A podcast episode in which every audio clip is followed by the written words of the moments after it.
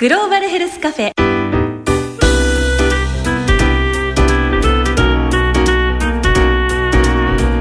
この番組は生きる力を共に作る国立研究開発法人 NCGM 国立国際医療研究センターの協力でお送りします。お元気ですか？グローバルヘルスカフェ勝木陽子です。国際医療協力に関わる人たちが通うカフェってちょっと変わってませんか？ここのマスターはとっても面白いので私気に入って通っています。それでは早速カフェに入ってみましょう。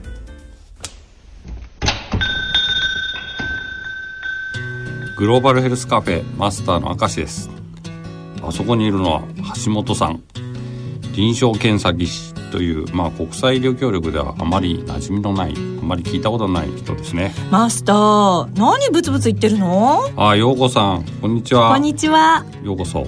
えー、臨床検査技師って知ってる？うーんとああのレントゲンとかやる人だよね。ああそれは放射線技師さん。え？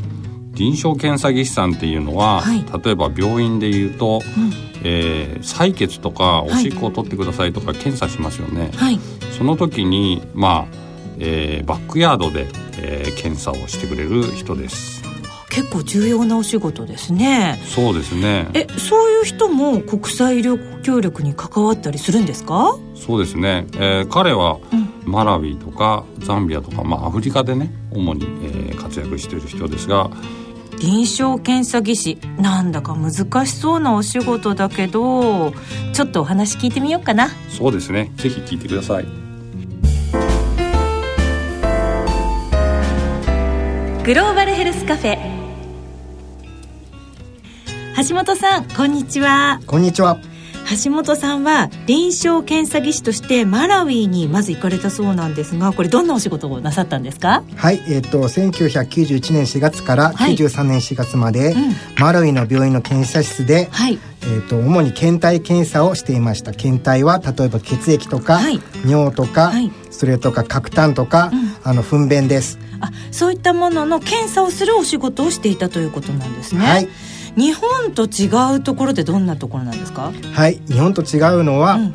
当時は今もそうですけれど、はい。HIV の患者が多くてそれに関する、えー、と検査特に輸血検査とか、はい。あとはマラリアとかの寄生虫の検査、はい。そういうのが非常に多かったです。あ結構日本にではあまりやらない検査っていうのもすごく多かったってこと？はい。それは寄生虫の検査とかそうですけれど、ええ。HIV 関連の検査は特に多かったです。日本ではあんまり今ないです。マラウイと比べたらないですけど向こうはそれがまあ日常茶飯事で当時はあの薬もなかったんで、はい。えー入院する人はみんな亡くなるという状況でした。あまだ治すというか治療方法が確立されてない頃という、まあ、薬はあったんですけれど、途上国に行き渡るほどの価格ではなかったということがあります。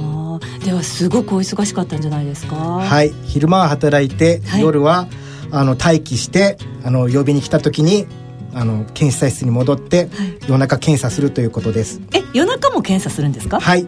それはどういうことでしょそれは特に夜とか早朝にかけては、ええ。えーと重症な患者さんが連れてこられて、はい。特に輸血関係が多いんですけれど、はい。例えば赤ちゃんのええ。重度のマラリアとか、はい。あとはあの妊娠して出産で異常出産での大量出血の事故とか、そういう時はもうすぐあの血液が必要になって、うえ。でそういう時は、えー、とその患者さんの肉親が、ええ。えー、とついてきて、はい。その方の肉親の血液を調べてすぐあの患者さんにあの入れないといけないんですね。え待機していて電話が急にかかってきたりといやか？する電話じゃなくて直接あの病院敷地内に宿舎があったので、はい。そこにあのいますと、ん。夜中、はい。あのドアを叩いてどんどんどんどんと。はい橋本橋本。はい。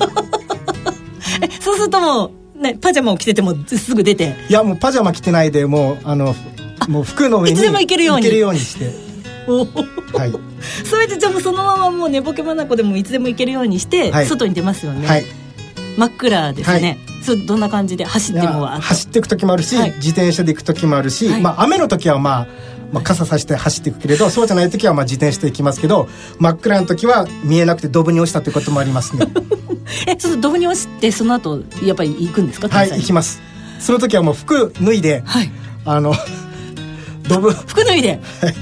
あのドブのところはもう臭くてあの汚いんでねそのままもう裸で走って検査をしてあの緊急なんで。一刻争いますからね、はい。でまずその橋本さんがいて検査をしない限りその輸血はできないわけできません。血がない。なるほど。そうするともうドブに落ちようが何しようがとにかくもう這い上がってはい。走っていく、はい。すごい生活をされました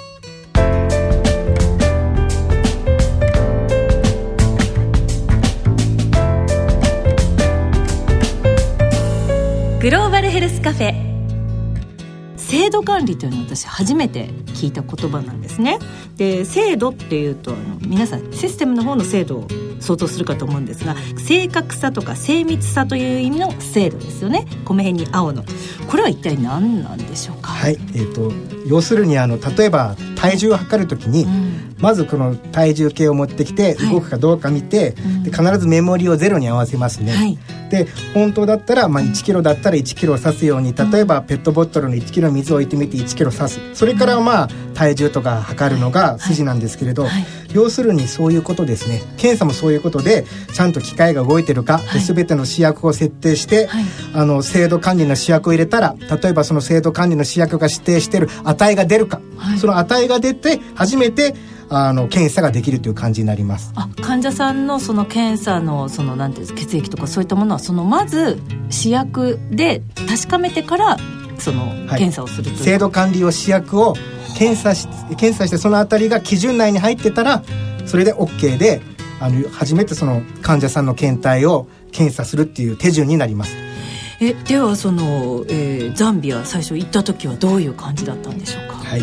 えー、とザンビアは、うんえー、と2004年ぐらいから、うん。主に、えー、とアメリカの、うん。えーとお金で特に HIV の患者さんに対するはい。検査の強化ということで、うん。大規模に、うん。あのいろんな機械が入ってきました、うんうんうん。でその機械が入る前はザンビアの検査技師っていうのは、うん。そういうふうに制度管理をちゃんとするっていうことなしに割と検査したんですけれど、そういうのがいきなりドンと入ってきて、うんうん。でこういう、まあ、検査する前にはちゃんとそういう制度管理をしないといけないんだよっていうことに、うんまず慣れることに多分時間かかったんですね。うんうんでこう分かってもなかなかうまくできないとかあって、うん。で私が赴任した時は、うん。ようやくそれ機械が入ってから4年ぐらい経ったんですけれど、うん。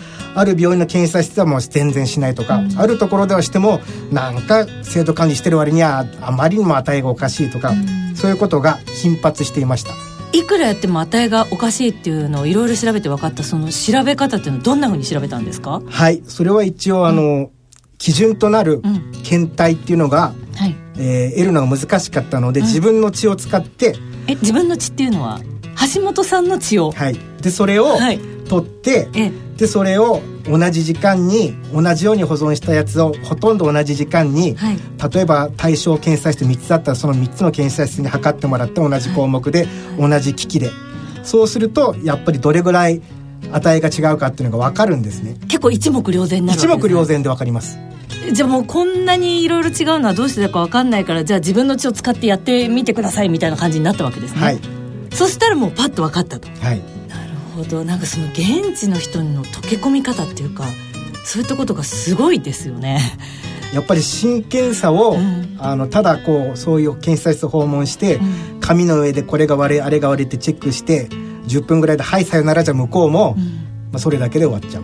やっぱりその検査技師としてのその存在価値うん。はやっぱり制度管理にあると思うので、うん。それがあの回り回って患者さんのうん。命うん。それを担保するものだからうん。それはやっぱりどんな国にせよこの業界で働くにはやっぱり鉄則なんでそれはやっぱり分かってほしいということでやっぱり真剣に捉えてほしいので、まあ、それだけ自分の血を使って測ったっていうのもあります。で一番分かりやすいこれは橋本の血なんだっていうと、うん。みんなちゃんとあって感じでこう真剣に測って。なるほどね、はい見ますね。まあちょっと行って視察して「はいどうも」っていうんじゃなくてもう橋本の血を使えと。はい。その厚さではい。制度管理の重要性を説いていく、はい現地の人に溶け込んで自分の体を使ってまでその現地の人たちのスキルを上げることにこだわるっていうのはやっぱりそういうところにあるんですか？はいその通りです。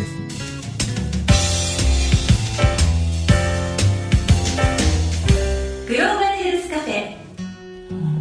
あのその他にもやっぱりそこから広がっていくその国の発展ということもやっぱり見えたりするものですか？はい。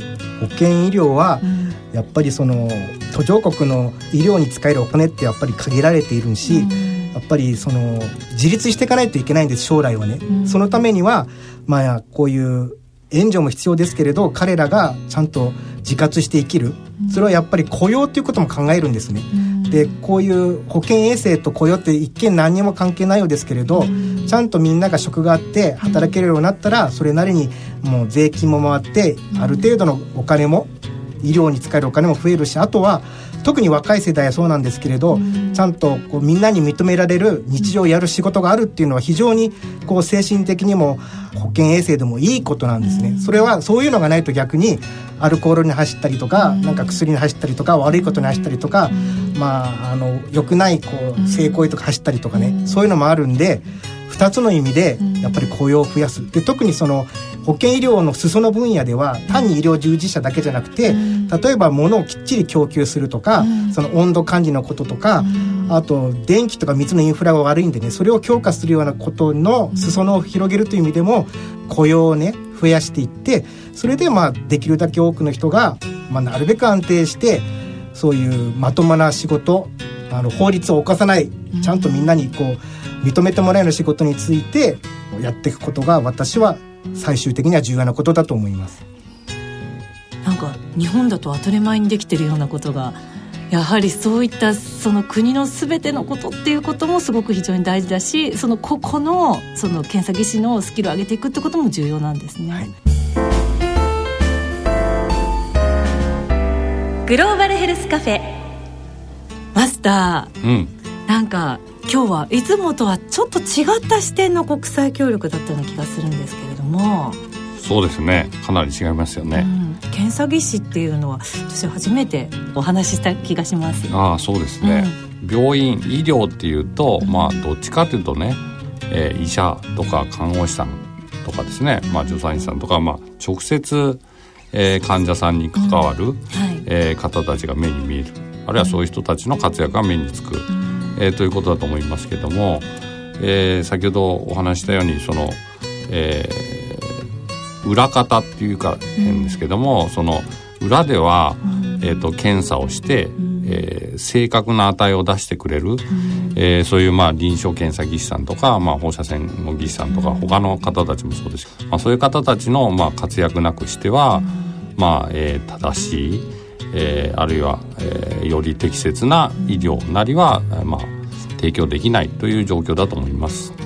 検査の機会もどんどん高度になっていくからこれからますます重要なお仕事ですよね。そうですね。いかがでしたか？今回はアフリカでの検査技師活動制度管理を充実させるためにをテーマに国立国際医療研究センターの橋本直文さんからお話を伺いました。お相手はマスターの明石秀親と勝木陽子でした。それではまた来月第3火曜日午後5時10分にお会いしましょう。この番組は生きる力を共に作る国立研究開発法人 NCGM 国立国際医療研究センターの協力でお送りしました。